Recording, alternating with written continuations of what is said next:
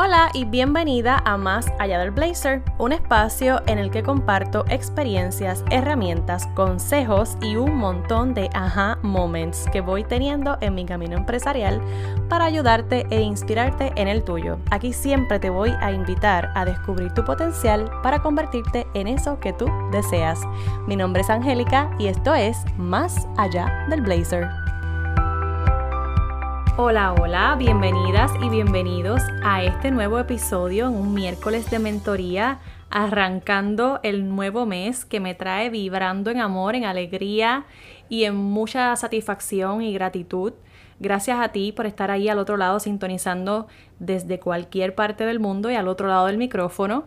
Estoy súper contenta. De verdad, septiembre para mí significa un nuevo comienzo, pero en muchas facetas de mi vida, ¿verdad? Estoy en procesos personales, eh, también estoy atravesando pues la transición de mi proyecto, que es de lo que te quiero hablar hoy. Y aunque estoy corriendo, porque lo tengo que admitir, literal, que estoy corriendo en contra del tiempo, una de las cosas que me sigue ayudando es disfrutarme el proceso de la mejor manera posible.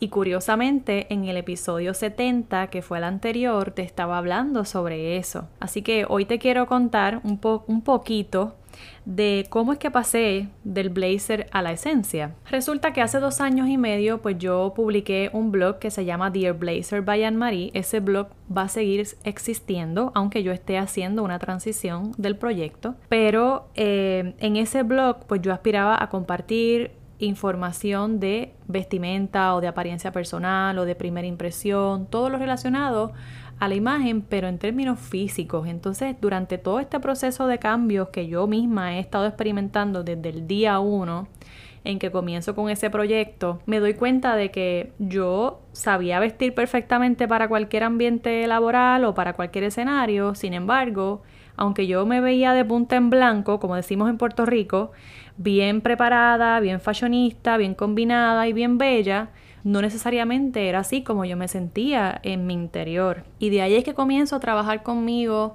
a invertir en recursos de apoyo, de ayuda, eh, con el tiempo eh, comencé terapia psicológica, he practicado yoga, he practicado meditación, ahora pues no puedo soltar la escritura reflexiva que me encanta también. Y así sucesivamente pues me he estado empoderando de diferentes herramientas para yo de alguna forma trabajar conmigo y trabajar conmigo a mi ritmo, con lo que a mí me funciona. Entonces ahí es que hago clic con toda esta realidad de que, pues mira, yo me puedo ver bien, pero no necesariamente me siento bien. Así que, ¿qué tal si lo hacemos al revés? Empiezo a trabajar conmigo para sentirme bien y eventualmente me voy a ver bien, me voy a proyectar con seguridad, me voy a proyectar tranquila, me voy a proyectar en paz y, si estoy vibrando con esa paz, pues por supuesto voy a, a proyectar también ese amor que me tengo. Y así ha sido. Entonces eso mismo es lo que aplico también con mis alumnas en mentoría. Y ha sido un recorrido hermoso el poder confirmar que no hay una imagen perfecta, pero sí hay una imagen conectada con la esencia cuando tú trabajas en ti.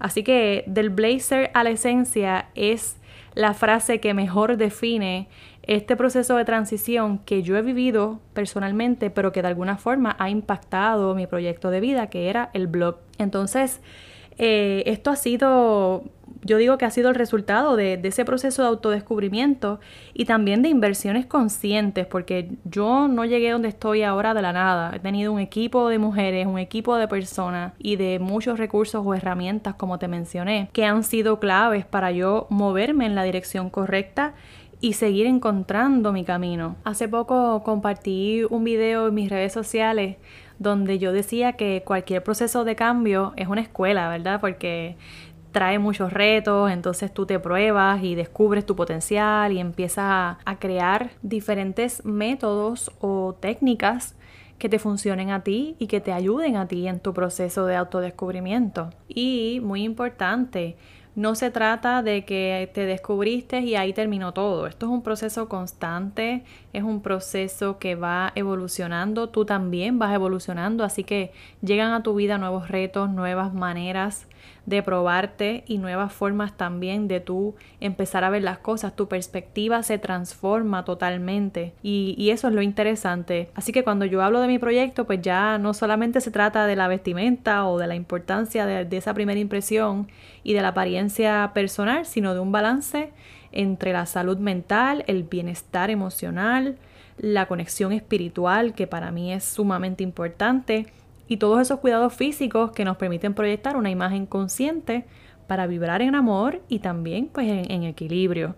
Así es como yo lo he vivido y así es como también te invito a que lo puedas experimentar. Y bueno, antes de despedirme, quiero compartirte cuatro claves que me han ayudado a mí, no solamente en este proceso de transición con mi proyecto, sino en muchas otras ocasiones con diferentes procesos de vida y pienso que son cuatro claves que nos van a acompañar una y otra vez. La primera es la consistencia, pero la consistencia acompañada de flexibilidad. Y te digo esto porque a veces nos dicen tienes que ser consistente y si no eres consistente no vas para ningún lado. Pero ¿sabes qué? Dentro de esa consistencia tienes que aprender a ser flexible, porque si empiezas a ser demasiado rígida o demasiado estricta contigo, lo que vas a lograr es quemarte y frustrarte. O te vas a bloquear, que es peor aún. Entonces, esa no es la meta. Yo creo que dentro de esa flexibilidad, pues cabe el espacio para respetar tu proceso, para tomarte tu tiempo, para hacer una pausa si lo necesitas, para no hacer nada el día que no lo quieras hacer. Y entonces, pues sí, tú sabes ya que tú eres consistente y que tú tienes una meta, pero no vas a, ¿cómo te digo? No vas a obligarte hacer algo porque la consistencia va primero. Yo pienso que tú vas primero y, y sí, dentro de ese proceso tú puedes ser consistente, pero siempre con un espacio para la flexibilidad. Otra clave importante es la perseverancia y a esto le sumo la calma. Yo me tatué la palabra calma porque soy bien desesperada. Quiero las cosas para la semana pasada y así no funciona, ¿ok? Así que cada vez que yo me salgo de control vuelvo y leo mi palabra en el brazo porque necesitas calma y paciencia. Y la perseverancia es eso, es una combinación de calma, de determinación, de esa consistencia también. Y entonces si te desesperas no vas a lograr nada, no vas a ver tampoco un avance aunque lo estés haciendo. Así que eso es bien importante. Otra clave que para mí ha sido esencial es enfocarme en mí y bloquear todo lo que está a mi alrededor. Para lograr esto he tenido que ser un poquito egoísta, pero egoísta saludable en el buen sentido de la palabra, porque hay momentos en los que estamos demasiado atentos a lo que está haciendo otro o a cómo podemos ayudar a otros, pero se nos olvida que si no estamos bien nosotros, que si no nos estamos atendiendo nosotros, que si no cumplimos con nuestras necesidades y deseos primero, es imposible ayudar a otros a crecer y también a manifestar sus sueños.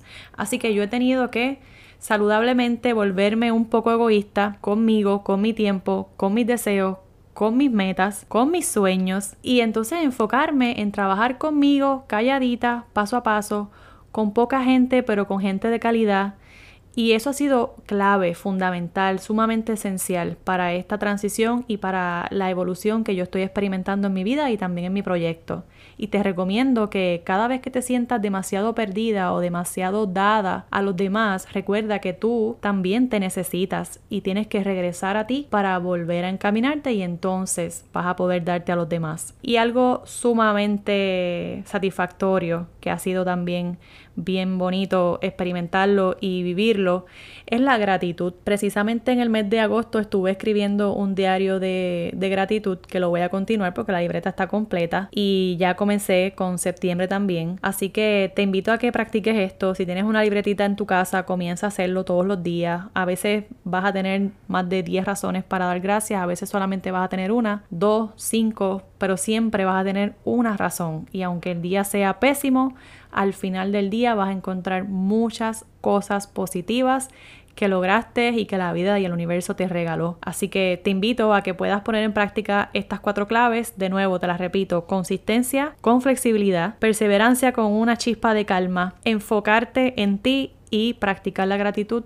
diariamente. En septiembre vamos a soltar, vamos a sanar y nos vamos a permitir ser y pues quiero que me acompañes en este recorrido por ahí vienen más cambios, por ahí vienen más cosas, muchos otros recursos y nuevas iniciativas para seguir impactando pues la vida de mujeres y hombres, porque la verdad es que estoy también agradecida con todos los hombres que me, que me escriben y que me siguen y que me apoyan y eso pues me llena de energía positiva y de buena vibra para continuar aportándote valor.